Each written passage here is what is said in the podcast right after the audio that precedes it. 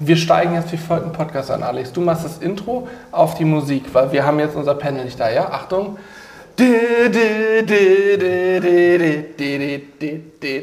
Herzlich willkommen äh, zu einem neuen Podcast äh, auf unserem Kanal. Ey, ich habe den Podcastnamen vergessen. Nice to meet you. Ich mache schon so lange nicht mehr Podcast.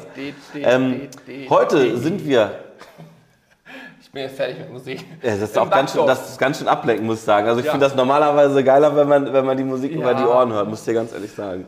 Ja, wir sind ähm, im Backdorf, Häusler Backdorf, im Süden in ähm, Heiligkreuztal im Nussbaumweg 1. Aber der Nussbaum steht nicht mehr. der Nussbaum steht nicht mehr, aber Nussbaumweg 1. Und ein neuer Kooperationspartner von uns. Und neben Ja. uns ist der Stefan. Liebe Grüße, herzlich Hallo. willkommen. Hallöchen. Äh, du Was- bist gelernter Bäckermeister. Genau, ja. Und Stell dich ja, mal vor. ja ich bin äh, Bäckermeister und bin äh, bei Häusler eigentlich schon seit sieben Jahren. Mache dort äh, also Haupt der Verkauf und äh, auch Seminare. Also Geil. ich, Und wir befinden uns hier auch, äh, für alle, die jetzt mit Video zugucken im Podcast, äh, wir befinden uns hier quasi im Seminarraum, so gesehen, ne? ja, Voll so die eine- geile Location. Ja, ist richtig gut. Also vor allen Dingen Indoor. Hier sind, ähm, ich beschreibe es einmal ne, für unsere Mhm. treuen Zuhörer, die jetzt im Auto sitzen. Im Hintergrund stehen zwei Holzbacköfen und noch zwei Elektrobacköfen. Ich weiß nicht, ob man den zweiten sehen kann auf dem, auf dem Bild. Und die Holzbacköfen sind also auch wirklich mit Holz befeuert. Da Mhm. sind Steine drin. Und das geht trotzdem Indoor, weil wir eine richtig gute Abluft haben. Ne? Weil das so richtig irgendwie Sogeffekt hat. Genau, also wir brauchen da keine irgendwie zusätzliche Abluft oder sonst, sondern reicht wirklich dieser Kamin und dann kann man den super auch drinnen verwenden. Abgefahren. Ne? So, ich muss jetzt direkt eine Sache sagen, äh, du hast schon sehr, sehr viele Pluspunkte hier gesammelt, denn du bist mit einem Bier hierher gekommen zu unserem Podcast. Und das muss ich jetzt auch mal aufmachen. Haben wir das gehört? Wie spät Geil. ist es? Ich habe da die ganze Zeit schon so drauf regiert. Das ist wirklich, Ja, das es schmeckt ist sehr schon gut. halb zwölf mittags, da kann man schon mal ein Bier, ein Bier Ja, das denke ich doch aber auch. Ja, außerdem es ist es ist 16 Uhr, 16.01 Uhr. Ich habe vorhin noch mal drauf geguckt. Na, man sagt ja mal kein Bier vor vier, aber im Süden wurde mir gesagt, gibt es ja, es gibt ja zweimal vier Uhr, es gibt ja einmal vier Uhr morgens, einmal abends und hier kann man sich aussuchen, welches. Und man- irgendwo auf der Welt ist immer 4 Uhr. Ja, und jetzt ist es auch schon nach vier, ne? Vier Stimmt, Uhr morgens war ja schon, also. Ja, ich Gestern hab, war auch 16 Uhr, also von dem her. So, so ist es. ich bleib trotzdem beim Wasser. Ähm, Stefan, wie oft backst du? Du sagst hauptsächlich Verkauf. Wie oft backst du wirklich noch hier vor Ort? Ähm, also ich muss sagen, es kommt nur ein bisschen drauf an, aber ja, ich habe fast jeden Tag einen Backkurs. Also wir haben allgemein Krass. täglich mindestens einen Backkurs, jetzt gerade zur Zeit zwei. Oh, Und äh, ja, da ist halt eigentlich fast jeden Tag jetzt was geboten. Wahnsinn. Wann hat denn diese Leidenschaft fürs Backen bei dir angefangen? Also war das schon immer so oder gab es irgendwie einen Zeitpunkt, wo du dich daran erinnerst? Ähm, also tatsächlich ist es eher so, bei mir ist die Leidenschaft vom Kochen eigentlich, hat das begonnen. Ach Quatsch. Ich wollte immer Koch werden. Bist du auch gelernter Koch? Nein, nein. Äh, Ich dachte mir halt damals, äh, dass ich eigentlich immer Koch werden will, aber die Arbeitszeiten sind halt jetzt nicht so gut. Ich dachte, dann nehme ich das andere übel und werde Bäcker. Ja, aber beim Backen bist du auch normalerweise immer äh, mitten in der Nacht muss man aufstehen Ja. als Bäcker, ne, alles vorbereiten. Im Prinzip hat man ja äh, als Bäcker, so wie ich das kenne, äh, eher so nachts zu tun, ne? Wie oder am ist denn da frühen der Morgen. Alltag? Wie ist da so der Alltag? Also als wenn du jetzt in einem klassischen Bäckereibetrieb arbeiten würdest. Also bei mir war es tatsächlich so, ich habe in der, also in der Ausbildung äh, habe ich auch nachts angefangen zu arbeiten. Das hat sich natürlich immer variiert. Und äh, ja, also dann hast du im Endeffekt die ganze Nacht gearbeitet, so je nachdem. Aber wann geht's los? Also wann fängt man an? Also von bis, ich habe Betriebe gehabt, wo ich um 10 Uhr angefangen habe abends. Also Um 22 22 Uhr abends fängst du an und dann. Ach Quatsch. Oder ähm, ja, dann 2 Uhr nachts oder 3 Uhr oder 1 Uhr. Also das ist wirklich äh, in jedem Betrieb ein bisschen anders, aber ja, dann hast du halt in der Früh Feierabend. Da konntest du immer Domian hören. Ja. Der hat auch immer so gearbeitet. Domian hat so dieselben Arbeitszeiten gehabt wie, wie ein Bäcker. Ist im Prinzip, kann man sagen, nur ein Vorteil, die nächtliche Arbeit. Du kannst Domian während der Arbeit haben. ja, auf jeden Fall. Aber wie, wie, wie viele Jahre hast du das dann äh, mit diesen Arbeitszeiten so durchgezogen? Weil heute ist es ja offensichtlich nicht mehr so. Heute arbeitest Ja. du tagsüber. Ähm, ich habe das, jetzt muss ich gerade selber überlegen, acht oder neun Jahre so gemacht. Und äh, dann kam ich zu Häusler und jetzt bin ich seit sieben Jahren hier und habe eigentlich, ich sag mal, normale Arbeitszeiten wie jeder andere auch. Also, Und wann, aber weil du gerade gesagt hast, äh, du wolltest Bäcker werden und nicht Koch wegen Arbeitszeiten, wann hast du gemerkt, dass die Arbeitszeiten als Bäcker auch anstrengend sein können? ähm, ich habe mal gedacht, ich suche mir das kleinere Übel aus. Ja, okay. Ich muss wenigstens nicht jeden Feiertag arbeiten, aber. Ah, ja, stimmt, okay. Ja. Nee, das, also, ähm, es war wirklich so, ich habe auch wirklich dann gerne gebacken und äh, kochen tue ich auch heute noch sehr gerne und ich habe mich da einfach für eins von den zwei entscheiden müssen und dann habe ich gesagt, ich wäre Bäcker. Ja. Cool. Ja, gut, jetzt hier kannst du im Prinzip beides so ein Stück weit verbinden. Ja. Pizza ist ja Backen und Kochen irgendwie in einem. Ne? Also da machst du deine Tomatensauce und so weiter ja auch selber. Genau. Und man muss sagen, so ein bisschen äh, dadurch, dass das auch so gut kombinierbar ist, das ist ja auch der Grund, warum diese Kooperation überhaupt entstanden ist. Ne? Also du kannst ja mal erzählen, wir haben gestern Sachen gemacht, die hätte ich nicht für möglich gehalten, äh, wenn man sich nicht mit dem Thema beschäftigt. Aber wir haben richtig geile Steaks aus dem Holzbackofen äh, rausgeholt. Ne? Also äh, erklär mal, wieso das äh, so funktioniert oder wieso viele Leute vielleicht auch gar nicht äh, wissen, dass sowas geht. Also ich konnte es mir vorher nicht ganz so vorstellen. Ja, also ich habe das ja tagtäglich, dass die Leute halt immer sagen, Holzbackofen, Brot backen, Pizza backen, aber ansonsten, das was drumherum ist, da denkt eigentlich keiner dran. Und das war genau das, ja. so ging es mir auch, wo ich herkomme. Ich habe gedacht, oh, ja, Brot backen, eine Pizza backen und dann komme ich hierher und dann sehe ich, was da eigentlich noch viel mehr möglich ist. Und dann rattert es bei mir natürlich auch, ich will immer wieder neue Rezepte auch entwickeln. Und dann bin ich halt auf die Idee gekommen von den Beefer eigentlich. Ähm, die haben ja auch sehr viel Hitze und habe gedacht, ach komm, beim Holzbackofen, wenn du den anheizt, da hast du ja eine richtig knalle Hitze ja. und probierst einfach mal aus. Und ja, ist richtig so. cool. Und ich habe gestern beim Rundgang hier der, im Ausstellungsraum habe ich ein Gadget gesehen oder ein Tool, was ihr entwickelt habt für die Holzbacköfen. Das ist natürlich überragend. Da kannst du einfach einen schwenkbaren Grillrost einhängen. Mhm und kannst dann, du hast gesagt, gerade bei der Anheizphase auch so zwei, zweieinhalb Stunden, ne, hatten wir geklärt oder hast du erzählt? So, so zwei Stunden, ja. Zwei Stunden ein, also wenn man einen Holzbackofen zündet, ungefähr zwei Stunden dauert es, bis er Temperatur erreicht hat und vor allen Dingen konstant auch hält, ne, also bis alles warm geworden ist da drin. Und die Zeit dahin kann man dann eben durch so einen Grillrost nutzen, einfach über der Glut, über dem Feuer, Steaks zubereiten, alles mögliche. Eigentlich alles, was man auf dem Grill auch macht, kann man dann da auch machen. Ach so, das hatte ich mir nämlich auch schon gefragt. Das heißt, der, dieser Grillrost-Einsatz, der kommt dann, wenn man, wenn es richtig angeheizt ist, dann wieder raus damit man die Tür auch zumachen kann? Oder bleibt das drin? Wenn du backst, nee. musst du raus. Ja, also das ist so eine, eine Halterung, wo du an der Tür befestigen kannst und dann ist das nur zum Einhängen. Also der ja. Rost selber und dann kannst du ihn auch wieder aushängen, wenn du ja, fertig bist. Weil ich habe mich nämlich schon gefragt, wie funktioniert denn das dann, weil die Türen gar nicht mehr zu ja, Aber das klar. Wird zu eingehangen. Dann, also das ist total gut, weil du kannst dann wirklich, ja. hängst kurz ein, grillst ein bisschen, nimmst ihn wieder ab, lässt abkühlen, kannst dein Brot reinschieben, whatever, backen, mhm. wunderbar. Und kannst du auch jederzeit nachfeuern, wieder Rost rein, kannst du auch drin lassen, wie auch immer. Ist ja alles möglich machen. Ja. Bock hast, ja. Das ist schon, schon echt ziemlich cool. Übrigens, falls man im Hintergrund so ein leichtes Knistern hört, im Hintergrund der Holzbackofen wird aktuell auch geheizt. Der ist jetzt seit einer keine Uhr Stunde oder so? Seit einer Stunde feuern wir den? Ja, ja eine Stunde. Eine Stunde, Stunde. Müssen wir ja. auch gleich nochmal nachlegen. Das machen wir auch gleich so im Podcast nebenbei. Mhm. Und das hat auch irgendwie, muss ich sagen, so richtig das hat was. Das ist Atmosphäre. So das Feeling einfach. Ne? ist für mich nur immer noch ungewohnt oder komisch, dass es Indoor ist. So, weil ich irgendwas, irgendwas in mir sagt mir, Indoor, Feuer ist nicht gut, aber es funktioniert. Ja. Ich meine, gut, wir haben in Norwegen, haben wir, haben wir in so einer, kennst du Grillkotas? Ja, ja. In Norwegen auch schon drin gearbeitet, da hatten wir in einem Ferienhaus so eine Kota, ist ja auch voll geil vom ja. Feeling her. Da sitzt da in der Holzhütte, ist ja wie so eine Art, naja, eine Sauna ist es noch nicht, aber ich sag mal so, draußen waren es irgendwie 8 Grad und wir saßen halb nackt in der Kota und haben da Feuer gehabt und gegrillt nebenbei. Da war die Kota doch aus, muss ich dazu sagen. Ja, nein, weil es da so heiß war. Ich war nicht dabei. Also, T-Shirt, kurze Hose so, ne? Mehr brauchtest du nicht. Und ich behaupte, du könntest da, wenn du die heizt und grillst, könntest du wahrscheinlich auch in die Mitte, da wo du heizt, auch noch irgendwie ein bisschen Aufgussflüssigkeit drüber. Es sind keine Steine drin, aber könntest du ja machen, theoretisch. Da, da man, könnte, man, könnte, dann wieder äh, den, den, typischen Fehler machen wie früher mit Bier ablöschen. Ja, so, dann hast, dann hast du im Prinzip zwar alles falsch gemacht, was geht, aber du hast einen Saunaeffekt. Ja, du hast einen Bieraufguss. Ein Bieraufguss, ja. Und die Kota lebt in jedem Fall auch einzig und allein vom Kamineffekt. Deswegen kann ja. da nichts passieren, weil eben daraus sofort wieder wird wie Unterdruck gesungen irgendwie. Stimmt, Sieht da, oben raus. da hätte ich auch ein bisschen Respekt immer. Aber es scheint ja zu funktionieren. Ja, ist hier auch krass, wenn wir Holz nachlegen, ist die Tür ja offen. Hm. In dem Moment, wo die voll offen ist und vorne so richtig Scheunentor auf ist, kommt auch Rauch ein bisschen hm. raus. Aber sobald du sie auf diese heißt das Anheizposition? Diese Ja, der Anheizraster eigentlich. Ja. Genau, Anheizraster, also sobald du sie ins Anheizraster, so, Raster, also Anheizraster, ins Anheizraster nicht an. steckst, ja, äh, ist sofort kein Rauch mehr da und du merkst richtig, wie es so nach hinten gesogen wird, wie da richtig dieser Sog entsteht. Ja, einfach durch die natürliche Zugwirkung funktioniert das echt schon relativ schnell bei den Öfen. Hast du damals als Bäcker auch äh, mit äh, Steinbacköfen äh, gearbeitet oder?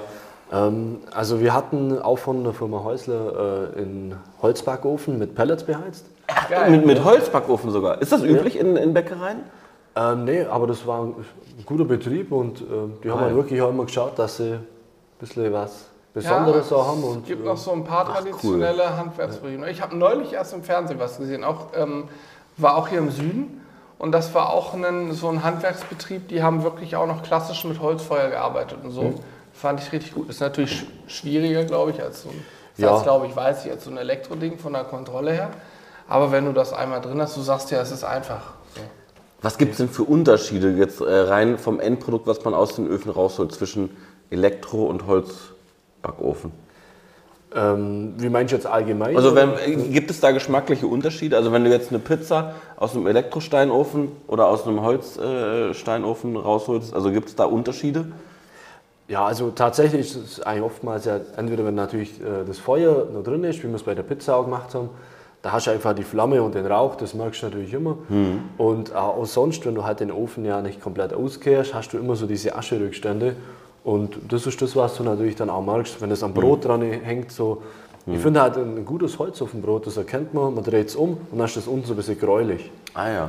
Und dann weißt du, da ist die Asche dran und die schmeckst dann auch. Ja. Ach krass. Also Asche ist nicht immer nur das Produkt, was man beim Grill so typischerweise, ach, weg, weg, weg. Aber da hat man eben auch Pellets und in Pellets ist ja immer noch ähm, Bindemittel drin. Also Genau. oftmals Ja. grillt man ja mit nicht Pellets, Briketts, wahrscheinlich das gleiche, egal. Mit Briketts, da ist Bindemittel drin und das will man nicht unbedingt am Fleisch haben. Aber Das wenn stimmt, man ja. reines Holzfeuer hat, die Asche, ich meine, wir haben selber auch schon Caveman gegrillt, also wirklich Fleisch einfach direkt in die Holzkohle, aber reine Holzkohle geschmissen, das geht auch gut, ne? Ja, und dann merkst du auch ein bisschen so den Unterschied. Ja, genau, hast du auch so ein bisschen diese Asche dran und so. Ja. Ich, also nicht viel, aber. Ja, minimal, aber das verändert es, finde ich, einfach den Ja. Geschmack. Also ich kann, äh, ich kann jedem sagen, wenn man hier in der Nähe ist, kommt vorbei und probiert äh, die Sachen, die hier gebacken werden. Wir haben gestern Pizza gegessen. Das war absolut Die war unglaublich, unfassbar. wirklich. Ohne Scheiß. Aber auch wie du, also da muss man sagen, da, da sieht man auch, dass du absoluter Profi bist, wie du den Teig da so gemacht hast und so. Das, also wir, wenn, wenn man bei uns mal in den Livestreams oder so zuguckt hat, wenn wir Pizza äh, gemacht haben, das war bei uns für uns immer ein Krampf. Und wir sind voller Hoffnung, dass wir jetzt so viel mitnehmen an, äh, an Input und vielleicht auch von dir lernen können, dass wir in Zukunft auch äh, perfekte Pizzen dann äh, zubereiten können. Also das fand ich schon beeindruckend gestern. Das ist ja, das sind ja irgendwie zwei Handgriffe gewesen und schon war der Das Teig da ging fertig. so schnell, aber der Teig war auch überragend. Ja, ne? der war Also echt das richtig muss man gut. einfach sagen. Äh, äh, Was, was ist das Geheimnis für deinen perfekten Pizzateig? Was kommt da rein? Wie lange muss der gehen? Was, was machst du da, dass der so geil wird? Also klar, das Wichtigste ist ja immer zuerst mal die Grundzutaten, dass die halt gut sind, hochwertige Zutaten. Und ich brauche halt bloß ein gutes Mehl. Also, Was nimmst du da für ein Mehl? ähm, also ich habe jetzt gestern ja, oder halt am Samstag, wo ich den Teig gemacht habe, ähm, ein Weizenmehl 550 genommen. Und das hat einfach eine gute Qualität. Also am besten immer schauen, vielleicht an der Mühle nachfragen oder Biomehle. So diese, sag mal, Standard-Supermarktmehl, die sind ja nur teilweise gut. Achso, das heißt, da- damit kann man es schon eigentlich knicken. Ja, also es gibt halt diese Billigmehle, die meine ich von ganz großen Mühen, die sind meistens halt nicht so hochwertig. Ja. Da mag ich es natürlich. Aber was ist da der Unterschied genau? Also so als Laie, wo- woran, woran merkt man da den Unterschied? Also Also ganz genau kann man es nicht sagen, aber in der Regel, um jetzt äh, das so zu beschreiben, ist billige Mehle, also billige Getreidesorten, werden mit künstlichen Zusätzen besser gemacht und das merke ich halt am Endprodukt. ja, okay. Äh, Und wenn ich halt schon ein gutes Ausgangsprodukt habe, ist das besser. Und ansonsten brauche ich eigentlich nur Salz, dann ganz wenig Hefe und Wasser. Wenn ich will, kann ich noch ein bisschen Öl rein tun oder ein Hartweizengrieß. Und das war's schon. Also, Warum ganz wenig Hefe? Also weil normalerweise könnte man jetzt denken, damit der Teig so richtig schön aufgeht, mache ich da richtig ordentlich Hefe rein. gibt Warum auch so wenig? zahlreiche Rezepte. Wenn ich im Netz das eingebe, gibt es eine Seite, wo es hunderte Rezepte gibt. Und Mhm. auf der ist, würde ich sagen, jedes zweite Pizza, mehr als jedes zweite Pizzateigrezept, wo gefühlt auf 400 Gramm Mehl ein Hefekloß kommt, also 42 Gramm Mhm. Hefe. So. Ist halt immer so der Irrglaube. Viel hilft viel, aber ja. es ist halt nicht so. Wenig Hefe heißt ja, ähm, der Teig kann viel länger reifen. Viel Hefe heißt, der hat bloß eine kurze Zeit und dann muss ich schon in den Ofen schieben. Ja. Und je länger eigentlich so ein Teig reift oder allgemein, wenn ein Teig sehr lange reift, entwickelt er viel mehr Geschmack, viel mehr Aroma, das ist knuspriger, mhm. hat eine schöne Bräunung und das ist ja genau das, was wir wollen. Wie lange würdest du sagen, so, muss so ein, so ein Teig reifen? Wie lange hat der gestern gereift? Also bei einem Pizzateig sage ich Minimum 24 Stunden. Ja, krass. Das ist so das, wo ich sage, alles was schneller ist, das kann auch gut schmecken, aber man merkt halt einen großen Unterschied. Und wie viel Hefe hast du, sorry, wie viel Hefe hast du denn genommen äh, äh, für, für den Teig? Ähm, das, was wir also hergerichtet haben, waren eineinhalb Kilo Mehl und da habe ich 0,2 Gramm Hefe genommen. Also da brauchst du so eine, so eine Briefwaage, ja, äh, um, das, um das abzuwiegen. Da brauchst du so eine typische Drogenfeinware für. Ja. ja. Also der muss, du musst einen Ex-Dealer um die Ecke fragen. Ja. Der hat die über. Auf jeden Fall. Und dann kannst du halt wirklich sagen, mit so wenig Hefe kann ich den auch 72 Stunden, wie wir es da gemacht haben, reifen lassen. Oder über 72 krass, Stunden, vielleicht sogar länger. Ja. Ich finde auch, ehrlich gesagt, wenn man so, ein, so einen Hefeteig für die Pizza nimmt, so richtig, wo viel Hefe mhm. drin ist, das schmeckt halt auch nicht. Ich mag es ja. zumindest nicht. Ich, bin auch, ich trinke aber auch keinen Hefeweizen, finde ich auch nicht lecker vom Geschmack, weil ich den Hefegeschmack nicht so feier. Ja. Der hat halt einfach, also der Teig, wie kann ich den beschreiben? Ich war vor ein paar Jahren, ist gut, kann auch keiner nachvollziehen, ich war vor ein paar Jahren mal am Gardasee und habe dort immer die, die Pizzerien rausgesucht, wo nicht vorne so ein Plakat hing mit bebilderten Pizzen, wo dann die Dönerpizza und die Bratwurstpizza und die Pommespizza stand, sondern habe die genommen, wo einfach nichts war. Da sind wir hingegangen und da war eine Pizza besser als die andere. Die waren alle sensationell und äh, dein Teig hat, würde ich sagen, mindestens genauso gut geschmeckt. Du hast ja neapolitanische Art gemacht mit so einem hohen, richtig fluffigen, luftigen, knusprigen Rand, der richtig kross ist, aber du beißt rein und der ist richtig luftig und zergeht so. Und auch die Tomatensauce. Ne? Ich hatte ein Stück, der war dann, der Käse hatte ich runter, nur Tomatensauce noch. Die war so lecker. Die war so unglaublich lecker. Das war also alles, was da drauf war, war irgendwie on point. Und absolut geil werde ich auch nur so machen: Mozzarella, frischer Mozzarella aus der Salzlake. Voll geil gewesen. Den einfach so gezupft so cremig, ja. Geil. Mhm. Absolut auch geil. Auch viel geiler als dieser trockene Käse. Ja, ja. Was mich interessieren würde, ist, wenn, also wir haben ja gestern so eine richtig geile, äh, ich sag mal so italienische Pizza gegessen, wenn man so eine amerikanische haben will. Also die sind ja meistens vom Teig her dicker. Nimmst du denselben Teig oder ist, da gibt es da was anderes, also was man da machen muss? Also rein theoretisch könntest du den genauso nehmen. Ach Quatsch. Du halt dann ein bisschen dicker ausdrücken, dass ja. er nicht so dünn ist und vielleicht dann auch einen Käse dann noch machen, das sagst du, schlägst das außen ein bisschen ein. Oh ja, ja. Stimmt, weil das finde ich, also ich mag auch eher italienische Pizza, aber amerikanische so finde ich auch mal ganz geil. Wie so eine Pizza vom ne? Blech. Weißt du, wenn du so in der, in der Innenstadt gibt es eigentlich immer Pizza vom Blech irgendwie in jeder größeren Innenstadt, das finde ich auch immer geil. Wenn du so, so eine richtig geile, schöne, frische Pizza vom Blech, spricht nichts gegen.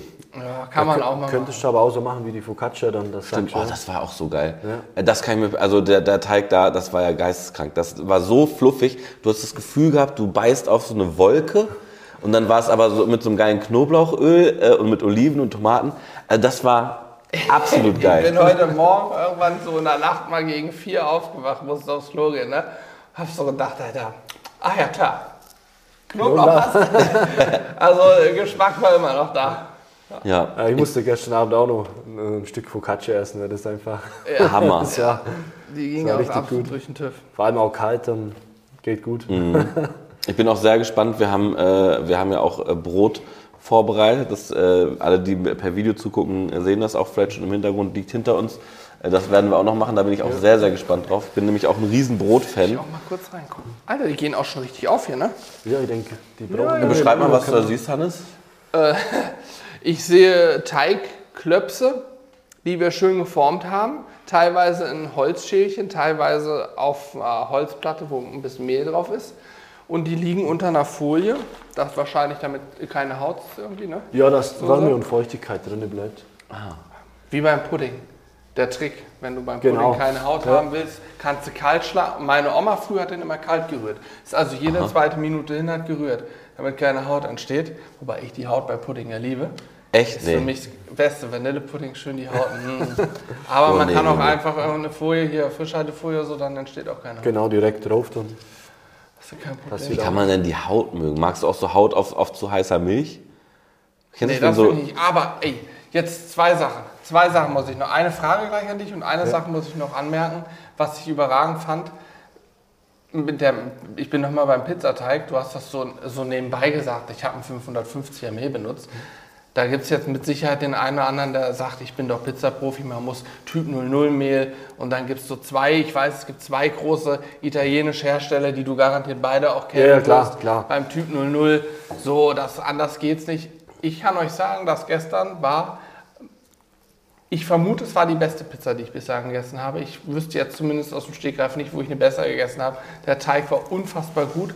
Und wenn du mich gefragt hättest, ich hätte nicht gesagt, dass das definitiv 550 oder 00er ist, weil ich halt einfach sage, perfekt so. Und scheinbar braucht man kein. Wo ist da überhaupt der Unterschied? Hast du eine Ahnung? Also, was hat es damit auf sich? Typ 00, 55er? Ich habe ehrlich gesagt keine Ahnung, was das überhaupt bedeutet. Gut, ähm, die Bezeichnung Typ 00 ist ja eine italienische Bezeichnung, wie wir als selber verwenden mit dem äh, Typ 550. Also das gibt ja einfach bloß die Ausmalung Ach okay. an. Und äh, bei den Typo 00 Mehle halt, diese Pizzamehle, wie man es oftmals so anpreist, äh, die haben einen wahnsinnig hohen Eiweißgehalt. Ähm, ich selber sage halt auch, die Mehle, äh, gute Mehle, die wir jetzt auch heutzutage haben, die haben alle einen hohen Eiweißgehalt. Von dem her verstehe ich halt diesen Hype nicht. Und ähm, wie du ja gesagt hast, also wenn Pizza gut ist, dann brauche ich es ja nicht extra. Und deswegen sage ich, ja, warum soll ich mir ein teures Mehl kaufen? Wenn du hier einen Ja, genauso gut oder mindestens genauso gut, das Ja. Besseres wahrscheinlich bekommst. ja, wir haben hier auch unser selber angebautes Dinkelmehl, wo ich sage, äh, besser geht's nicht. Das kommt im Umkreis alles aus 20 Kilometer. Und dann nehme ich doch lieber so ein Mehl, bevor ich irgendwo jetzt sage, ich muss das irgendwo herschiffen, bis ich da mein Mehl habe. Und dann ist es genauso gut. Ja, finde ich richtig gut. Äh, zweite Sache, die ich hatte, das wäre jetzt eine Frage. Und zwar eine Rezeptfrage. Ich weiß nicht, ob du es kennst. In, ich war letztes Jahr mal in Portugal das erste Mal. Und dort habe ich das portugiesische Nationalgebäck Pastel de Nata gegessen. Was ist das denn? Das sind so kleine, das würdest du Sehr lieben, lecker. Alex. Du Ja. würdest dich reinlegen, weil es auch genau dein Ding ist. So wie so ein Blätterteig, ich weiß nicht, was Blätterteig ist, aber wie so Blätterteigförmchen, wo in der Mitte Vanille, eine Vanillepuddingartige Masse ist. Ich glaube, es ist kein Pudding, aber es ist eine puddingartige Masse. Ähm, und du isst die lauwarm, also die werden lauwarm, isst du die. Das ist so unglaublich. Also okay, so bei deutschen Bäckern Puddingbrezel kennt, glaube ich, Ja, jeder. ja, ja. Pastei de Nata ist eine Puddingbrezel, aber drei Stufen darüber vom Geschmack. Und so klein, und also habe ich neulich mal zu Hause versucht nachzubacken irgendwie, habe mir ein Rezept aus dem Netz gesucht. Ähm, hat geschmeckt, aber es sah nicht so gut aus und hat auch irgendwie nicht so alles geklappt, wie es sein sollte. Vielleicht hast du da nochmal für mich was, aber du kennst die Dinger, ne? Ja, ich habe tatsächlich auch äh, letztes Jahr ein Rezept dazu gemacht. Ist aber noch nicht öffentlich, also. Aber, mir würdest du es Ja, geben. auf jeden Fall. Und ist es schwierig? Äh, ja, der Blätterteig, das ist halt die Herausforderung. Ich habe ihn selber gemacht. Und äh, die Füllung selber, die ist nicht so schwierig. Ich habe ein bisschen so einen Orangenkaramell drauf gemacht. Das ist halt ein bisschen so eine Eigeninterpretation. Wie hast du die Füllung gemacht? Ich habe ähm, Milch genommen, Eigelb, ich glaube auch ein Ei weiß und zwei Eigelbe oder so, Mhm. Milch und dann quasi, einen, ich habe im Prinzip einen normalen Vanillepudding selber gekocht. Ja. Viele machen ja dieses Pulver, das Pulver braucht man nicht, man kann ja einen Vanillepudding genauso schnell selber kochen, mit Genau. Stärke, Eiern, Ja. für die Farbe ein Eigelb und Vanille oder so, Zucker. Und hast, wie hast du es gemacht? Ähm, also ich habe es genauso gemacht. Ich habe verschiedene Varianten ausprobiert. Es gibt ja dann mit Stärke oder mit Mehl. Ähm, Ja, ist halt auch mal Geschmackssache. Aber im Endeffekt, du machst einen normalen Pudding mit viel Eigelb. Und äh, ja. Was heißt viel Eigelb? ja, einfach für die Farbe dann. Also mehr als zwei Eigelb auf 500 Milliliter Milch. Ja, ich glaube, ich habe vier genommen. Okay. Ja.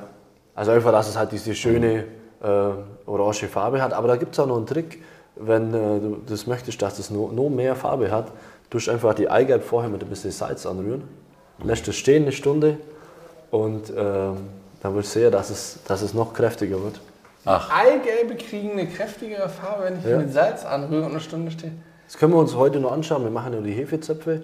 Ähm, da tue ich das immer vorbereiten, um die abzustreichen. Genau dasselbe. Also einfach eine Prise Salz rein und stehen lassen. Okay, das ist eine sehr gute Info, denn das war optisch der größte Mangel bei mir. Es sah halt nicht gelb, gelb aus, die Puddingmasse, die hatte eher so eine beige Farbe. Aber nicht dieses schöne, knallige, wo ich dachte, haben die da Vielleicht hilft das nur. Ja. ist, muss ich da Farbstoff reinmachen oder was habe ich gedacht.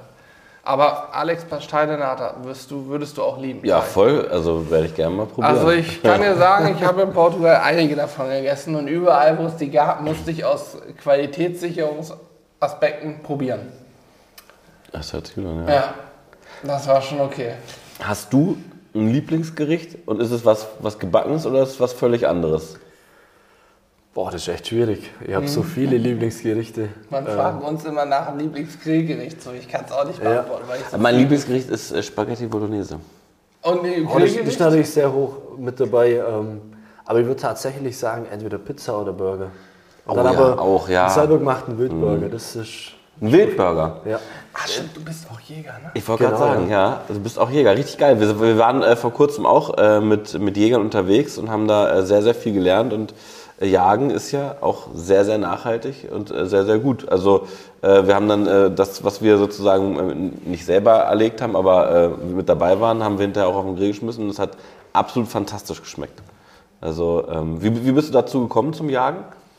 Äh, es war eigentlich ein Zufall. Ja. Also durch einen Freundeskreis, ähm, einige Jäger dabei, mal dabei gewesen und dann einfach angefixt gewesen. Ja. Und vor allem halt auch dieser Aspekt, wie du sagst, äh, dieses Nachhaltige. Du weißt einfach, wo dein Fleisch herkommt. Du kannst das auch selber machen und du hast halt einfach von Anfang bis Ende alles. Und das ist, finde ich, mir einfach wichtig, dass ich das auch weiß, wie es funktioniert und das auch weitergeben kann. Geil. Das heißt, du bist wahrscheinlich auch ein Griller. Ja? Auch ja, Hobby. Ja? Also, Ja, ja, das alles, was du eigentlich. Oder machst du alles im, im Backofen? Nein, wahrscheinlich nicht. Oder? Nee, also ich mache schon auch mal den Grill an, aber klar, im Also das meiste machst du im Backofen. Was, Ja, ich beides. Also. Okay. Was war das Verrückteste, was du, also was man jetzt als Außenstehender jetzt vielleicht so nicht vermuten würde, was du im, äh, im Backofen mal gemacht hast? Ähm, also ich würde tatsächlich, was man am Anfang jetzt nicht so denkt, ist äh, diese Räuchergeschichten, Fischräuchern drin zum Beispiel oder Heißräuchern im Holzbackofen. Das, am nächsten Tag habe ich einfach mit der Restaurant, mit den 100 Grad, wie wir es heute auch gehabt haben, Ja. Habe ich gedacht, ich lege mal so einen Lachs in die Lacke ein und mache dann so einen heißgeräucherten Lachs und das war echt, Wie bekommst du den Rauch dann rein? Weil Glut war heute Morgen nicht mehr drin, oder? Nur noch Restwärme. Also Ja. wie kriegst du Rauch rein mit einem Ähm, Generator? wir haben für den Ofen haben wir äh, so einen Smoker-Einsatz, nennt sich das. Das, das Okay. hänge ich in den Aschekasten rein und dann nehme ich mir von unten eine Glut raus, ähm, die halt vielleicht nochmal anzünden, wenn es jetzt vorbei ist. Und dann tue ich da genauso meine Chips rein und kann dann einfach den Holzbackofen als Räucherofen oder Smoker nehmen. So, da unten der. Also ich beschreibe es einmal. Unter dem Backofen ist eine wie eine Schublade. Das ist der Aschekasten, ne? Genau, Und dem der hat Kanal. eine Verbindung nach drinnen. Ja, okay. Das ist natürlich clever. Dann kriegst du einen Rauch rein. Und dann hast du da drin wahrscheinlich auch eine richtig, eine richtig schöne Umluft, richtige schöne Zirkulation. Da kannst du wahrscheinlich besser smoken als in den meisten Smokern. Ja, also ich sag mal mindestens genauso gut. Äh, Ja. Vor allem, ich muss dazwischen halt nicht nachheizen. Der Ofen hält ja, ich sag mal, wir haben es ja vorher gehabt, 15 Stunden, hat er, äh, hat er im Endeffekt immer noch 100 Grad und ja, da kann ich natürlich auch wunderbar ein Fleisch drin äh, garen über Nacht. Ja, also wenn man das durchspielt ne, und so einen Ofen wirklich perfekt nutzen möchte, die Energie, die man einbringt, dann heizt man den an, grillt. Danach backt man. Wenn man mit dem Backen fertig ist, schmeißt man über Nacht sein Pulled Pork rein. Und am nächsten Tag, wenn das Pulled Pork fertig ist, schmeiße ich da meinen Lachs rein und mache noch ein bisschen mit Rauch. Und wenn er dann nur noch 50 oder so, na, ich weiß nicht, kalt Da musst du auf jeden weniger. Fall Hunger mitbringen. Also da kannst du, aber da kannst du theoretisch, klar musst du Hunger mitbringen, Ja. ein- ne, aber theoretisch kannst du wirklich einmal das komplett durchspielen. Ja, eigentlich voll geil. Stell dir mal vor, du machst, äh, äh, weil Pulled Pork und Lachs und so, das ist ja alles dann irgendwann zu viel. Aber wenn du jetzt zum Beispiel an einem, an einem Samstag irgendwie äh, Leute einlädst oder so, kannst du am Freitagabend nach Feierabend schon anfangen, für, für dich schon ein bisschen was grillen, Steak, Bratwürstchen. Ja. Dann äh, äh, backst du noch ein bisschen Brot für den nächsten Tag, dann legst du das Pulled Pork rein und Lachs ist dann genau fertig, wenn die Leute kommen. Dann hast du Brot, Pulled Pork und Lachs. Alles. Und hast du den. Tag davor auch schon gegrillt. Stimmt, ist eigentlich ganz geil. Richtig gut. Das werden wir so genau so machen. Und Gemüse haben wir gestern gesehen, kannst du daran auch machen. Du könntest gut haben, wenn der nur noch Restwärme hat, ist schwierig, aber grundsätzlich könntest du auch Gemüse in der Pfanne einfach noch ein bisschen brutzeln und, und, und. Und vor allem, wenn ihr dann äh, Gemüseüberfluss habt, äh, Gemüse trocknet zum Beispiel, jetzt am nächsten Tag mit der Restwärme. Stimmt. Das ist richtig schonend oder auch Obst, äh, Apfelchips, Bananenchips, das kann man alles selber machen. Ja, dann hättest du im Endeffekt auch nochmal einen Zusatznutzen. Was ich richtig krass fand, wir haben ja äh, gestern ja schon gedreht und auch ähm, so ein bisschen über die Geräte und so geredet und man kann da im Prinzip ja die Hand, sag ich mal, wenn jetzt nicht gerade Feuer drin ist, aber man kann ja die Hand da reinhalten und obwohl irgendwie 200 Grad drin sind, hat man jetzt nicht das Gefühl, dass der Arm direkt gleich äh, verbrennt. Woran, woran liegt das? Also weil, wenn ich jetzt äh, in den 200 Grad heißen äh, Grill äh, meine Hand reinhalte, ist das irgendwie gefühlt eine andere Hitze, wo man dann mhm. den Arm schneller wieder rauszieht. Ja. Ja, wir haben ja einfach, ich sag mal, wenn du so einen normalen Grill nimmst, da fasst du ja rein, hast ja die direkte Hitze übertragen. Mhm. Und bei einem Holzbackofen heizt du ja den Stein auf. Und ähm, diese Abstrahlungswärme vom Stein, die ist halt super angenehm. Und deswegen fühlt sich das eigentlich viel kälter an, wie es eigentlich ist. Mhm. Und das ist natürlich auch für das Brot oder fürs Fleisch und das Gemüse alles natürlich besser. Mhm. Als Vergleich auch für die Zuhörer kann man, glaube ich, gut sagen, das habe ich gestern festgestellt schon, wenn ich 100 Grad heißes Wasser nehme und mir über den Bauch kippe, habe ich mal gemacht, war nicht so schön, dann, dann habe ich Verbrennung zweiten Grades und habe ein Problem. Wenn ich in eine 100 Grad heiße Sauna gehe, setze ich mich da rein und fange irgendwann an zu schwitzen, aber es ist angenehm so. Ne? Klar, 100 Grad ist schon das ist schon High-End-Sauna auch. Ne, ich glaube, die finnischen sind so heiß, aber mhm. das geht. Und 80 Grad, also 60 Grad in der Sauna kommt mir immer schon kalt vor. Mhm. Wohlfühltemperatur Sauna sind für mich 85 bis 95 Grad so. okay. Und dann hältst du es ja auch eine Viertelstunde oder 10 Minuten mit Aufguss noch aus. Und bei Aufguss wird es mhm. ja noch heißer so. Mhm. Da, und da wird es ja aber auch heißer, weil du dann die Feuchtigkeit wieder hast, die diese direkte Wärmeübertragung. Ne? Also, und da strahlt ja auch nur Stein und Holz die Wärme. Aber ich glaube, das ist gut so als Vergleich. Stimmt, ja. Auf jeden Weil Fall. Da verbrühst du nicht direkt. Stell dir mal vor, du gehst in Sauna, dann bist du vor deinem ganzen Körper verbrannt. Also das, heißt, das heißt ja im Prinzip, man kann Low und Slow entweder mit der Restwärme machen im Backofen oder in der Sauna. In der Sauna, klar. Na klar. Und äh, ja, lass uns das mal in der Sauna auch mal ausprobieren. Stell dir mal vor, du gehst in eine Sauna und, und buchst dich abends ein, dieses Feierabendticket, drei Stunden, ja. nimmst einen Schweinenacken mit und sagst, nee, also bleibt die Sauna, läuft die über Nacht auch, oh, bis die Wärme hat die am nächsten Tag noch. Immer wenn ihr da wart, dann riecht das so gut bei uns in der Sauna. Das ist ja wirklich Wahnsinn. Und am nächsten Tag buchst du wieder ein Ticket und holst es ab. Nee, mein Punkt Talk wäre jetzt fertig. Ich bräuchte nur so ein halbe Stunden Ticket. Ich muss eigentlich nur raus. wäre auf jeden Fall mal ein Versuch wert, würde ich sagen. Aber ich kann mir vorstellen, dass es ein bisschen länger dauert in der Sauna. Aber ich, klar, theoretisch. 100 Grad sind 100 Grad, ne? 100 Grad sind 100 Grad. Das wäre so witzig. Mhm. Wie oft gehst du jagen? Ähm, schon unterschiedlich, aber ich würde schon sagen, so zwei, dreimal die Woche. Ach, so ehrlich? Ja. ja, aber es ist ja oftmals nicht bloß, wie jeder denkt, aussitzen und schießen, mhm. alles was kommt, sondern du bist ja oftmals einfach draußen, guckst nach der Hochsitze, guckst ja, einfach ja, so ein bisschen rum, genießt die Natur. Mhm. Ja, also das ist. Und das ganze Jahr über oder äh, auch in der, es gibt ja glaube ich auch so eine Art Jagdsaison. Ne? Ja, das war jetzt, also die letzten Monate war ich wenig draußen. Ähm, das ist schon mal gut, dass das Wild einfach zur Ruhe kommt. Mhm. Und ja, jetzt ist halt wieder so nach und nach jetzt. Ja, du isst dann wahrscheinlich auch wenig Schwein und Rind, sondern viel Wildschwein, Reh. Was, was schießt ihr hier unten? Was habt ihr hier viel? Ja, Wildschwein, Reh ist eigentlich so das, was am häufigsten haben. Hasen dann vielleicht noch. Die Rotwild auch? Äh, haben wir hier jetzt in der Gegend gar nicht. Mhm. Aber ja, bei uns oben ist auch, glaube ich, schmal besiedelt, so was Rotwild angeht. Ja. ja, bei uns ist eher ja. so Richtung Schwarzwald, da wird es dann mehr, da haben wir ja diese Gebiete. Ja. ja. Aber hier jetzt in der Gegend ist es, ist es wenig, gar kein Seich. Ja. Müssen wir äh, mal Holz nachlegen? Ich würde sagen, Bevor was vergessen Fall. kommt, machen wir mal. Legen wir doch mal hier, das gehört ja auch zu, zu einem Podcast in Backdorf, gehört es auch dazu, dass man mal Holz nachlegt. Genau. Also, jetzt guck mal rein. Ja. Oh ja. Sind jetzt bisschen Glut ist nur drin. Boah, ist aber auch schon richtig schön warm hier drin. Und das ist so eine angenehme Wärme, die da rauskommt, weil die auch nicht so, nicht so furztrocken ist, sondern irgendwie so eine ja, angenehme Luftfeuchtigkeit auch hat. Ja, du musst es einfach ein bisschen noch verteilen.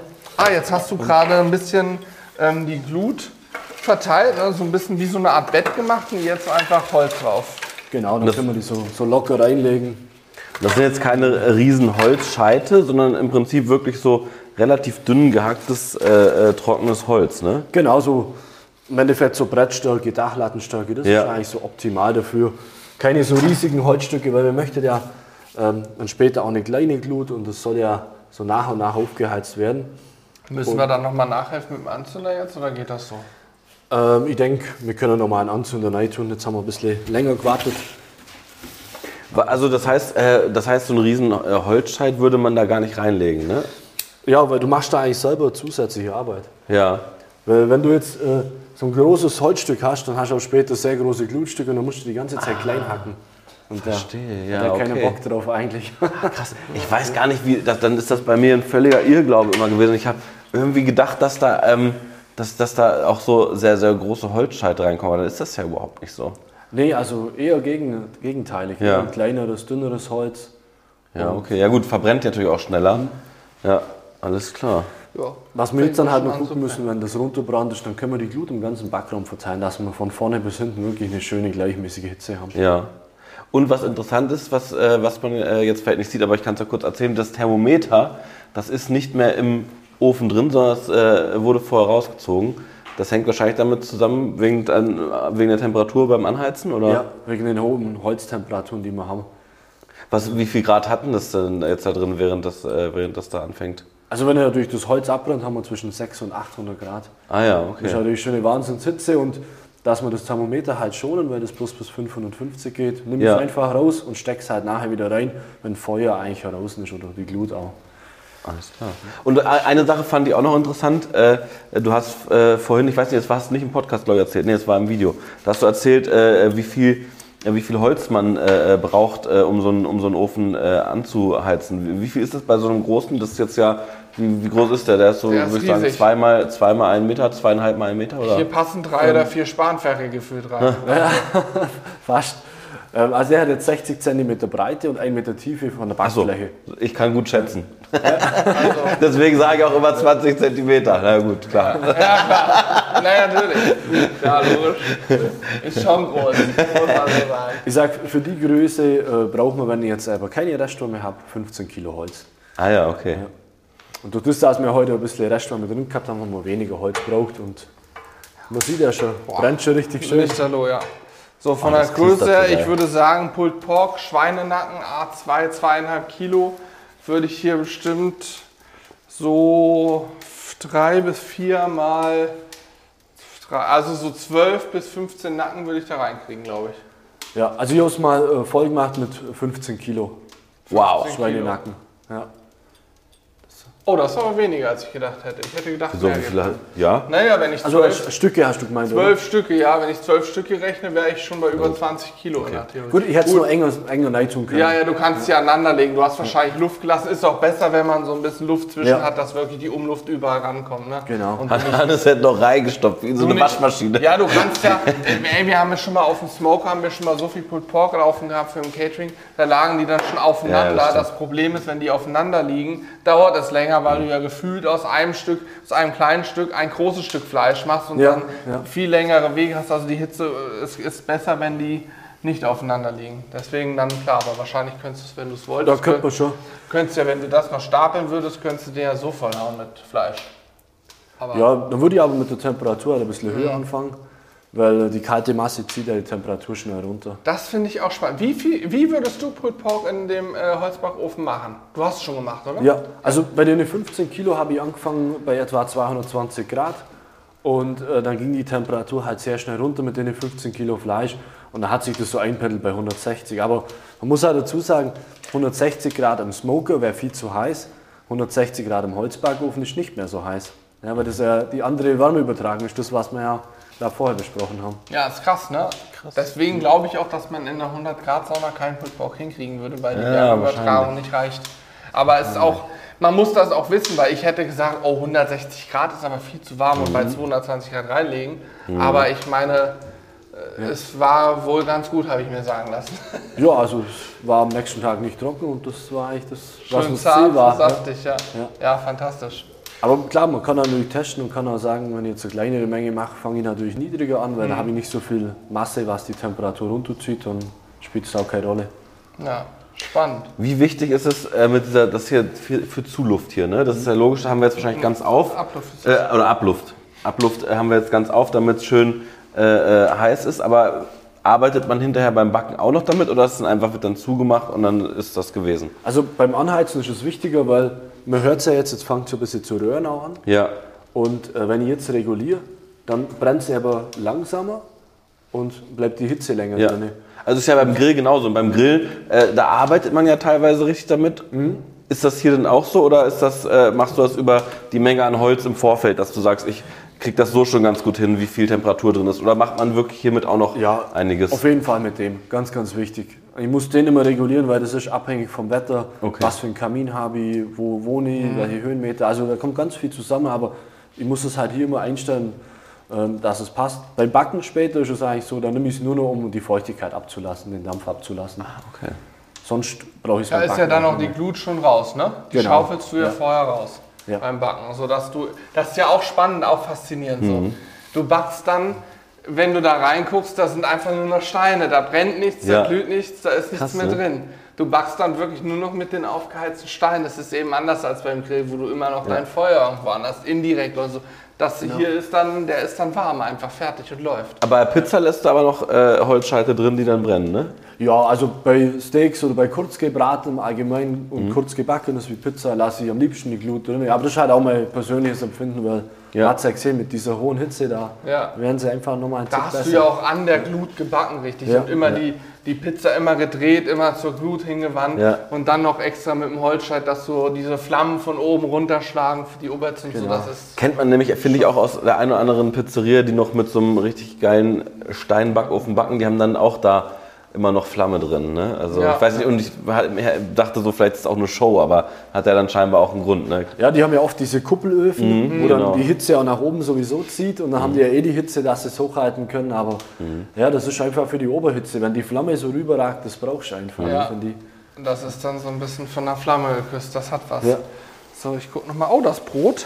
Ich denke, das sieht äh, jetzt dann richtig gut aus. Das können wir jetzt bald nach den Ofen reinschieben, würde ich sagen.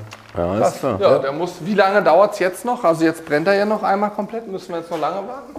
Ähm, nö, jetzt äh, lassen wir das nur runterbrennen, lassen die Glut noch ein bisschen arbeiten und dann können wir auch bald ausräumen. Und Geil. Ich habe noch mal zum Thema Brot auch eine Frage. Ich habe äh, vor wahrscheinlich jetzt knapp zehn Jahren, das ist, äh, zehn Jahre ist es schon her, habe ich auch mal ein Brot gemacht. Und äh, das war mein erstes und mein bisher letztes Brot, was ich gemacht habe. Das hat sehr lecker geschmeckt, aber ähm, ich, also, du musst dir vorstellen, ich habe das natürlich in einem normalen Backofen gemacht und es sah hinterher aus wie so ein ganz plattgedrückter Kuhfladen. Warum? Wahrscheinlich alles falsch gemacht, was man falsch am Teig machen kann. Oder, oder anders gefragt, wie schafft man es, dass ein Brot so schön nach oben aufgeht und so schön nicht so, nicht so platt wird wie eine Flunder? Liegt das am Teig oder liegt das äh, an diesen, hier liegen die Brotleibe in so Körben drin jetzt? Äh, woran liegt das? also das Erste, was wir auf jeden Fall brauchen, ist eine gute Teignehmmaschine, dass überhaupt ähm, Okay. dieses Gashaltevermögen Ja. entsteht. Also durch dieses äh, Auskneten vom Teig äh, entsteht ein Gerüst, das die Luft drin hält. Und dann das andere ist Okay. die Gehzeit. Wie lang geht der Teig? Die, die Hefemenge muss mit der Zeit zusammenpassen, Mhm. das Ausformen und dann natürlich auch der Ofen. Also Okay, ich habe wahrscheinlich alles falsch gemacht davon. diese ganzen Punkte und dann kommt es halt darauf an, an was es jetzt bei dir genau gelegen hat. Ja, ich habe ich hab auf jeden Fall mit meinen Händen versucht zu kneten und das hat auch nicht so gut funktioniert, weiß ich noch. Aber äh, dann, ich, ich werde alles falsch gemacht haben wahrscheinlich daran. Es hat dafür, ich glaube, es hat auch nur geschmeckt, weil, weil man es selber gemacht hat. Aber Backen, also muss ich echt sagen, ne, das ist nochmal so ein ganz anderes Ding irgendwie als Koch. Ich finde das so faszinierend, wie also auch, wie du das beschreibst, so bildlich. Das ist das Gerüst, was die Gase drin hat und so. Wenn man das aber alles mal so im Kopf hat und ein bisschen versteht, dann weiß man auch, wir hatten mal, hatte ich dir eben vor dem Podcast kurz angerissen, wir hatten vor ein paar Monaten mal ähm, Serge von der Patisserie Elys- Élysée aus Hannover bei uns zu besuchen. Er hat uns auch gezeigt, Burgerbrötchen machen und so ein paar Sachen und hat auch den Teig geknetet. Und er hat auch, ich dachte, ja, ist ja jetzt eine Masse, ist fertig nach einer Minute. So, er sagt, nein, nein, nein. Lass den mal noch sieben, acht Minuten kneten, da muss Energie rein in den Teig. Und dann hat er nämlich auch, er hat den dann so genommen und am Teig gezogen und diese, diese Häutchenprobe gemacht, die du hier beim Brot auch und so und sagt, und du erkennst dann als Bäcker wahrscheinlich an der Erfahrung irgendwann einfach, dass dein Teig Ja. fertig geknetet ist und die, das hat dann auch nicht lange gedauert. Die sind dann gegangen, dann hat er die in den Ofen geschoben, dann waren das perfekte Brötchen. Also einfach Aber perfekte. ich zeige euch heute einen ganz, ganz einfachen Trick mit dieser Fensterprobe, wie ihr das zu Hause ab sofort immer hinbekommt. Es ist echt kinderleicht. Geil. Wenn man es einmal Das ist gesehen eine hat, dann weiß Ansage hier im. Podcast. Da gibt's, zeigst du uns das bei den Burgerbrötchen? Ja, mach So, das wird Im ein extra Video. Video. Wir werden noch ein Video mit dir gleich drehen, wie wir Burgerbrötchen selber machen. So Brioche hast du gesagt, ne? Genau, ja. Und da jeder, der diesen Podcast hört und sagt, ich möchte auch wissen, wie einfach es geht, in dem Video werdet ihr es dann sehen. Das da freue ich mich sehr drauf. Ja. Die Häut Häutchenprobe. Ja. Ich habe auch das Gefühl, äh, wir, wir haben eigentlich ein bisschen Glück, dass wir uns so nicht fürs Backen, sondern fürs Thema Grillen entschieden haben, weil da kann, das verzeiht mehr Fehler. Mhm. Ne? Und, und deswegen können wir, glaube ich, auch noch nicht so wirklich gut backen.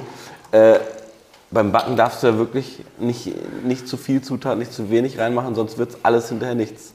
Ja, du musst genau wiegen. Also beim Kochen ist es ja so, da machst du es so ein bisschen. Ja, da machst so nach Freischnauze halt. Machst ne? mal ein bisschen Salz, probierst euer ein bisschen. Ja. ja, Backen ist da halt, wie man so sagt, Backen ist nicht Kochen. Äh, da musst du halt genauer wiegen, vor allem wenn du mit Sauerteig arbeitest. Das ist ein bisschen empfindlich dann. Aber was, was ist bei Sauerteig äh, das Besondere?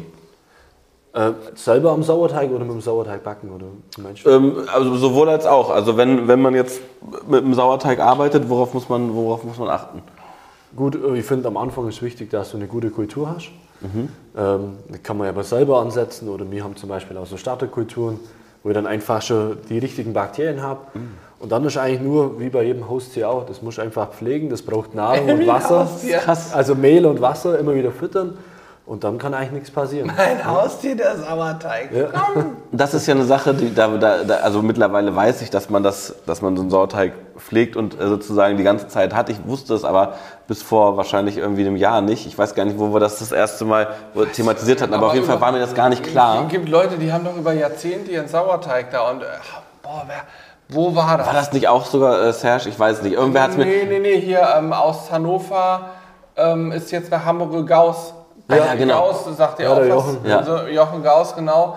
Der hatte doch irgendwann, da wurde mir das, glaube ich, berichtet, dass er so einen super wertvollen Sauerteig hat, den er auch versichert hat, weil der schon 30 Jahre alt ist und so. Genau, und das war mir gar nicht klar. Das war mir ja, überhaupt mir nicht ich klar. Die mega sowas. dass man, ja. dass man, dass man quasi, also wie, aber wie funktioniert das? Man nimmt dann immer ein kleines Stück da raus und macht das dann in einen neuen Tag rein? Oder wie, also wie läuft das ab? Ich habe gar keine Ahnung ich davon. Ich bin wirklich da, muss ich sagen, wie, wie so ein absoluter äh, Bug. Ja, ich habe auch keine also, Ahnung. Ich weiß, erklär, mal, erklär mal dieses Sauerteigprinzip von Grund auf.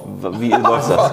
Also einmal also, jetzt also nach jetzt vier Stunden. Nein aber, wie, nein, aber wie arbeitet man damit? Ich, ja. Also nimmt man immer ein kleines Stückchen und ähm, also ich weiß gar nicht, wie das funktioniert hat. Also es gibt ganz viel Philosophie über den Sauerteig. Jeder hat seine eigene Meinung. Aber im Endeffekt ist es so, du hast eine Kultur, die du jetzt ja ansetzt. Mhm. Und die fütterst du immer mit Mehl und Wasser. Und ich mache so, ich tue in der Kultur nichts verändern. Das heißt, ich tue da jetzt nicht irgendwie die Kultur mal irgendwie komplett austauschen oder sonst was, sondern ich gucke immer, dass ich ein Teil davon ursprünglich ist. Ich tue immer wieder mal meinen Behälter einfach reinigen, nur mit heißem Wasser. Dann kommt er wieder rein, dass keine Fremdgärung reinkommt. Und der wird wirklich nur mit diesem Mehl und mit dem Wasser gefüttert und sonst nichts. Und immer halt gucken mit sauberen Löffeln rein. Und das ist eigentlich alles. Ja, aber wie lange wartet man dann? Also, weil, weil du musst doch. Ja. Also, du nimmst ihn raus, fütterst mit Mehl und Wasser und ja. dann wartest, bis der aufgeht und blubbert. Und dann stellst du ihn wieder in den Kühlschrank rein. Und dann kannst du rein theoretisch bis maximal drei, vier Wochen warten und dann solltest du ihn halt irgendwie wieder füttern, weil sonst macht er sich bemerkbar. Wie läuft die Fütterung denn ab? Stelle ich ihm dann ein bisschen Wasser, Mehl und er nascht das? Oder? Nein, Einfach mit dazu rein. Ja. Du packst das rein, musst du dann kneten oder? Nur mit, mit dem Löffel verrühren. Ach, der ist flüssig? Ja, der ist relativ weich. Ah, okay. Aber ich muss mal ganz doof nachfragen. Also, das heißt, du hast jetzt, du hast jetzt hier deinen, deinen ursprünglichen Sauerteig, ja, und dann willst du daraus ja aber irgendwie äh, was machen und backen. Das heißt, mhm. du machst dann, du fütterst ihn zu. Wann kannst du dann was davon rausnehmen, um, um damit zu arbeiten, um was zu backen? Jederzeit. Also du hast ja dein, dein Behälter oder dein Glas und dann nimmst du einen Teil raus, du ja dann Mehl und Wasser nehmen und dann geht ja dein Sauerteig auf, zum Beispiel für das Brot. Okay, du nimmst aus deiner also Kultur was extra. raus und machst es dann extra und dann daraus wird genau. dann das alles klar. Und wenn, wenn man jetzt äh, so, so, eine, so eine Riesenbäckerei hat, wo wirklich ganz äh, viele äh, Sachen mal rausgehen, wie, wie, viel, wie viel Kilo Sauerteig hat man dann da? Oder ist es trotzdem nur ganz wenig? Ich, um mir das mal also, vorzustellen. Ich muss ehrlich sagen, so große Bäckereien, da kenne ich mich nicht aus. Okay. Aber wenn wir jetzt einfach mal so einen Mittelständler nehmen, so wie da ich zum Beispiel gearbeitet habe, ja. ähm, da haben wir pro Tag so etwa 100 Kilo Sauerteig braucht. Ui. Das Aber das, ist, ja riesig dann. Das ist eine kleine, kleine Bäckerei mit ein paar Filialen gewesen. Also jetzt nichts Großes, aber wirklich eine schöne, bodenständige Mittelständler. Aber wir reden von, von äh, Sauerteig, der neu angesetzt worden ist, oder dieses Ursprungsding, wo du also wie viel nimmt man raus für ein paar hundert Kilo äh, ähm, Brot, Brötchen oder wie Da war es dann so, da war der Behälter, weil man den ja jeden Tag gefüttert hat, hat man den gar nicht im Kühlschrank gehabt, sondern wir hatten einen Behälter gehabt, da hat man dann das Mehl und Wasser rein und dann geht ja. der natürlich auf. Ja. Und dann hast du an dem Tag was weggenommen und du hast ja immer einen Rest übrig gehabt. Ja. Und dann am nächsten Tag wieder zugefüttert. Alles und dann hast du immer diese Menge. Ja. Also das Crazy. ist für mich auch eine Sache, die ich die ich mir, also die geht mir nicht in den Kopf rein, dass ich einen Teig habe. Für mich ist das ein Lebensmittel, wird irgendwann schlecht, muss ich wegwerfen. Aber den fütterst du einfach zu, du fütterst dein Haustier, den Sauerteig, mit Wasser und Mehl. Ja. Und das kannst du über Jahrzehnte machen, wenn du es richtig machst und dann geht er nicht kaputt. Wie eine Schildkröte. Und wird immer besser. Wie eine Schildkröte. Ja, Sauerteig ist wie eine Schildkröte. Das wird der Titel des Podcasts. Da finde ich ja sehr, Sauerteig ist wie eine verrückt. Schildkröte. Sauerteig ist wie eine Schild- Schildkröte, ja. Ja. Elle, kannst du das aufschreiben? Ich denke, wenn die, wenn die pflegst, äh, schon genau dasselbe. Dann hast du auch eine Schildkröte, die ja über Jahrzehnte Ja. überlebt. Und, Gut, das stimmt, die werden ja auch uralt. Ne? ja, und Sauerteig, ich denke, äh, jetzt gerade so wie jetzt auch äh, der Aber- Gauss, wenn der sagt 40 Jahre alt ist. Ich denke, da gibt es nur Bäcker, die das genauso, also 40, 50 Jahre den schon haben. Ah, du musst es jetzt nicht jeden Tag sich darum kümmern, sondern du kannst auch mal in Urlaub fahren und so, ne? Also es ist nicht wie, wirklich wie ein Haustier. Aber es gibt ja Sauerteighotels mittlerweile. Äh, wirklich? Da Nein! kannst du dein Haustier abgeben, dann wird das Das gepflegt. gibt's nicht. Jetzt Das, das sind, mich fertig. Ich google jetzt aber das sind. Bakterien quasi, äh, die, da, die dann für einen Geschmack sorgen. Oder wie, wie läuft das? Was, was passiert in dieser, in dieser Sauerteigkultur, dass das so wichtig ist für den Ich Geschmack hinterher? Also äh, zum einen ist ja diese Bakterien, die arbeiten ja, die, die bauen dein Mehl ab und äh, wenn das selber passiert, wird das Ganze bekömmlicher. Das Mehl wird ange ah, das Wasser wird angelagert am Mehl, ähm, es wird bekömmlicher, es entsteht Geschmack, äh, bessere Knusprigkeit und das ist ja eigentlich der Grund, warum du einen Sauerteig hast. Ist das abgefahren? Verrückt. Hast du gefunden, oder? Ja, ja. Es gibt, das erste hat in der Schweiz geöffnet, in Zürich vor zwei Jahren. 2020, Ende 2020, das erste Sauerteighotel. Und ich habe hier aber auch eine .at, also eine österreichische Seite, Sauerteighotel, also das scheint äh, zu funktionieren. Und äh, original, die machen genau das. Du fährst, fährst in Urlaub, gibst deinen Sauerteig, dein Haustier da ab und die kümmern sich drum. Und äh, das heißt, wenn, man, wenn, wenn ich jetzt einen Sauerteig angelegt habe und du und wir machen exakt dasselbe rein, schmecken hinterher die Ergebnisse anders. Ja. Weil die, das einfach, das ist ja wirklich Wahnsinn. Das Ding ist das, musst du dir vorstellen, also wenn du jetzt deinen machst bei dir in Hannover, Was ist denn die Basis überhaupt? Also wa- was ist die Basis, wenn man jetzt noch gar nichts hat? Womit fängt man jetzt an? Also entweder nur Mehl und Wasser miteinander vermischen, das ist so dieser Spontan-Sauerteig, oder eben diese Starterkulturen, wie wir sie haben. Was, was heißt das? Also was ist da drin? Was, was? Starterkulturen, das ist einfach, äh, man kann sich vorstellen, wie ein getrockneter Sauerteig. Und da sind eben die, Akt- äh, die Kulturen nur aktiv.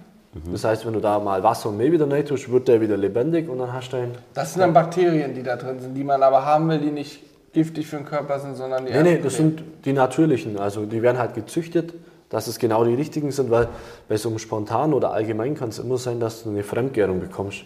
Das heißt, Bakterien aus der Luft, die falschen, kommen da rein und die hauen den dann um und dann magst du das gleich. Und diese Starterkulturen, das ist quasi aus eurem Sauerteig immer wieder ein bisschen was abgezwackt sozusagen und dann äh, irgendwie haltbar gemacht und dann kann man quasi den vervielfältigen irgendwo oder wie Also das vorstellen? theoretisch schon, aber wir haben ja auch mal angefangen. Ich habe dann äh, Kulturen mal gekauft und das sind die gleichen Kulturen, wie wir jetzt auch verkaufen. Okay. Da ist die Frage, wie, wie beim Huhn, erst das Huhn oder das Ei? Wer, wer, wer hat die erste Kultur gemacht? Die muss durch Zufall ja dann Ja, Ja, entstanden das wird spontan. Ja. Spontan. Ja. Aber wie du ja auch gesagt hast, wenn du jetzt zum Beispiel jetzt von mir einen Sauerteig mitnimmst, dann nimmst du ja dein Mehl, da sind andere Bakterien drin wie bei unserem. Und dann hast du in der Luft andere Bakterien und dann wird ein anderer Sauerteig draus. Ja, ich habe gerade gelesen, Sauerteig ist eine emotionale Angelegenheit. Stand als äh, Headline bei Google. Ja, aber es ist wie bei jedem Haustier. Du Du hast, du hast aus einem Wurf hast du dann äh, die gleichen Hunde zum Beispiel und dann wären das zwei verschiedene Hunde. Beim Sauerteig. Also ich habe immer gesagt, ich habe keine Lust mehr auf ein Haustier. So, weil früher als Kind, das war schon anstrengend und doof, wenn sie gestorben sind. Aber so ein Sauerteig als Haustier halten, da hätte ich schon Interesse dran. Das würde mir gut gefallen. Darfst nur glaub nicht Heißhunger bekommen irgendwann, dann ist er plötzlich doch ganz aufgegessen. ja, und du darfst halt nicht länger wie drei bis vier Wochen in Urlaub. Ansonsten muss halt jemand äh, haben, der, Ja. der dann einfach danach guckt. Ja. Ja gut, so lange Urlaub ist eher unüblich bei uns. Also höchstens mal zwei Wochen. Das heißt, da wäre Sauerteig, dann müsste ich mir nicht Das mehr schafft er auf jeden Fall. Ja, das kannst du daheim dann einfach im Kühlschrank stehen lassen. Sehr, sehr interessant, muss ich wirklich sagen. Ja. Also ich habe aus diesem Podcast schon wieder einiges äh, an Informationen, an Lernkurve mitnehmen können. auf jeden Fall. Vielen Schlimme, Dank dafür. Das Schlimme für mich ist immer bei so einem Podcast, also ich könnte jetzt den ganzen Tag könnten wir uns unterhalten, weil mir würden sofort noch tausend andere Dinge einfallen, die ich spannend finde. Aber das Schöne ist, für alle, die jetzt Bock haben auf noch mehr, äh, die können sich gerne die Videos mit dir bei uns auf dem Kanal angucken, denn die werden vermutlich demnächst die, kommen. Genau, die kommen demnächst. Richtig, aber da, das, da haben wir wieder auch einen Grund, dass man auch den Kanal mal abonniert. Wir Richtig. sind ja auf YouTube aktiv. Ja? Abonniert die Kanäle, äh, denn wenn ihr Bock auf mehr habt, dann äh, wird da auf jeden Fall was Spannendes kommen. Ja, dann kann man das ganze Backdorf hier auch mal sehen. Also so ist das ist echt beeindruckend, wenn man hier ist. Und ich glaube, selbst im Video kommt es nicht so rüber, wie wenn man dann mal live vor Ort und sich das alles anguckt. Man muss es sehen. Und wir sind heute Morgen um 5 nach 9 reingekommen und ich habe schon deinen Kollegen gesehen, der den Flammkuchen in den Ofen geschoben hat. Den muss ich auch noch probieren. Ey, das ist wirklich Wahnsinn. Du kommst hier rein, es riecht nach Essen. Mhm. Können wir jetzt gleich einen probieren? Ja, klar. Boah, geil. Also. Wir ziehen uns jetzt einen schönen Flammkuchen. In dem Sinne, vielen Dank fürs Zuhören. Danke dir, Stefan, für die Zeit. Danke auch, hat mich gefreut. Ja, bis zum nächsten Mal. Haut rein. Ciao, ciao. Tschüss. Ciao.